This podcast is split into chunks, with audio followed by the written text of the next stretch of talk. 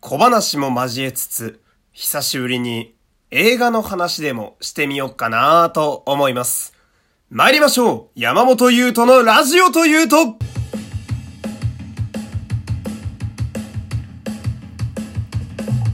どうも、皆様こんにちは。声優の山本優斗でございます。第128回目の山本優斗のラジオというと、始まりました。よろしくお願いします。えー、今、始まった直後にですね、えー、台本が風で飛ばされて、非常に焦っております。一瞬音がね違う方向に行ってしまってあれ？なんか急に聞こえづらくなったぞって方ももしかしたらいるかもしれませんね。まあこのちょっとアクシデントがあるというのはなんとなく生のラジオっぽくていいんじゃないかななんて思いますけれどもえー、まあ私もですね、えー、つい先ほどカレンダーをめくったところなんですけれども、えー、8月になりましたね。まあなんか今年はずっと雨でね、梅雨明けが異常に遅かったせいもありますけど、なんか全然夏って感じがしなくって。と思ったら、8月の1日になった瞬間ね、えー、急に32度だとか、31度だとかいう 急にこう夏が本気を出してきましてね。なんか体がこう追いついていくのが大変やなっていうのが正直なところでございますけれども。まあ外をねあの歩いておりましたらちょっと物悲しいことがね、えー、ありまして。まあ私はですねあの虫が好きというのもあると思うんですけれどもえー、夏はですね、まあ、外を歩いている時に、まあ、カブトムシないしはクワガタだったり、まあ、あの、いわゆる甲虫と呼ばれるね、えー、甲羅の虫と書いて甲虫。あの、体が硬くて、足が6つ生えてる、あの小学生に大人気の、あの虫たちですよ。で、田舎には、あの、甲虫たちがですね、意外と日常的にあの道路で落ちていたりするもんででそれを探すのでねこう道の歩きながら下を結構ガン見してこう歩くっていう癖が昔からついているのでまあこちらでもね、えー、比較的緑の多いところに私は住んでおりますのでまあこう道を凝視しながらね歩いているわけですよ。でまあ旗から見ればねえー、30近い、えー、ほぼおじさんに片足を突っ込んでいる男がね、えー、まあまあギラギラした目でこう道端の塊とかね黒っぽいものをあの眺めながら歩くというね、まあ場所が悪ければ通報されている可能性があるという、まあそんなスタイルで歩いているわけなんですけれども、あのー、なんか黒い塊をポツンと見つけましてね。で、おこれは虫なんじゃねえかと思って。羽の広げ方がちょっと虫っぽかったみたいな。ほんで、まあ、近づいてみたらね、なんと、まあ、セミがそこでお亡くなりになっていてね。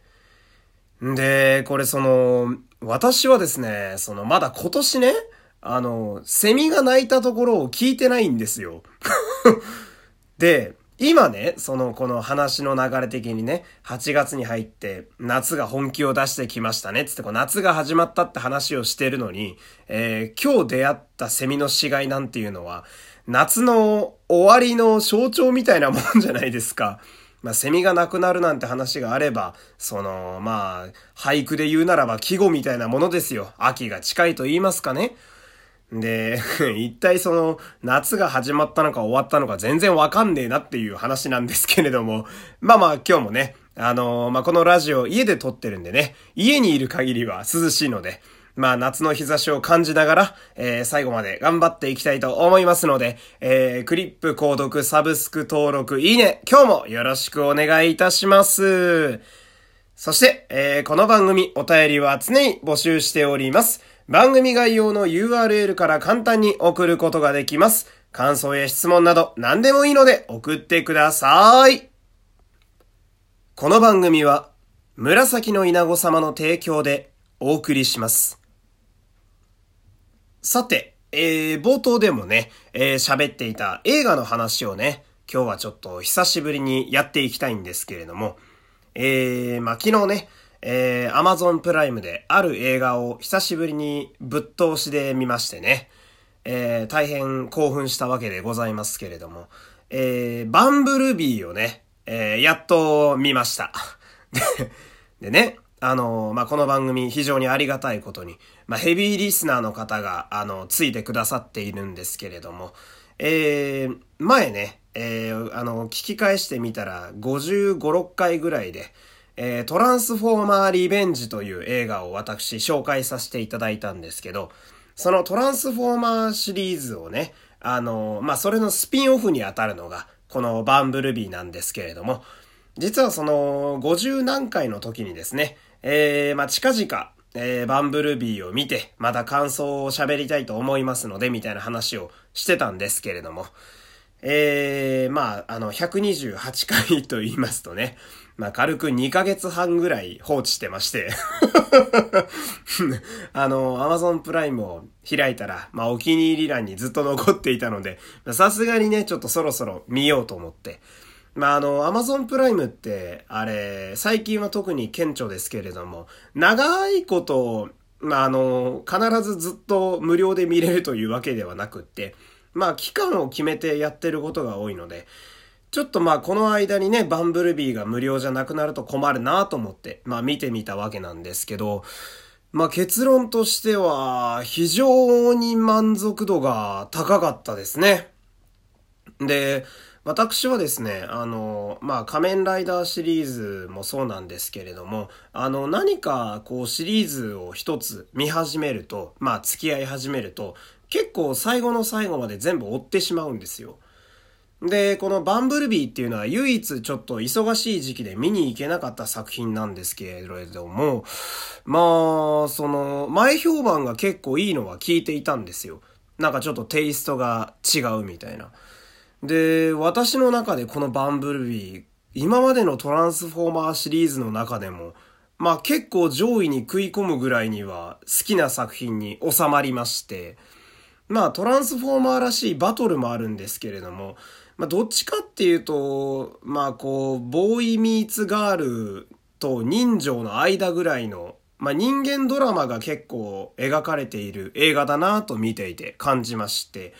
なんかこう、別に本編がどうとかいうわけではないんですよ。ですけど、まあ、あの、監督がね、あの、トラビス・ナイトっていう、いつものマイケル・ベイじゃない監督が作られてるんですけど、バンブルビーは。なんでちょっと比較にどうしてもなっちゃうんですけど、あの、マイケル・ベイはね、多分、派手好き、インフレ好きなところがありまして、まあ、昨今のスマホゲームじゃないですけれども、えー、こう、シリーズを追うごとにですね、えー、の、世界に舞台がどんどん広がっていって、あのー、あと戦う連中もどんどん強大な敵が現れてくるんですね。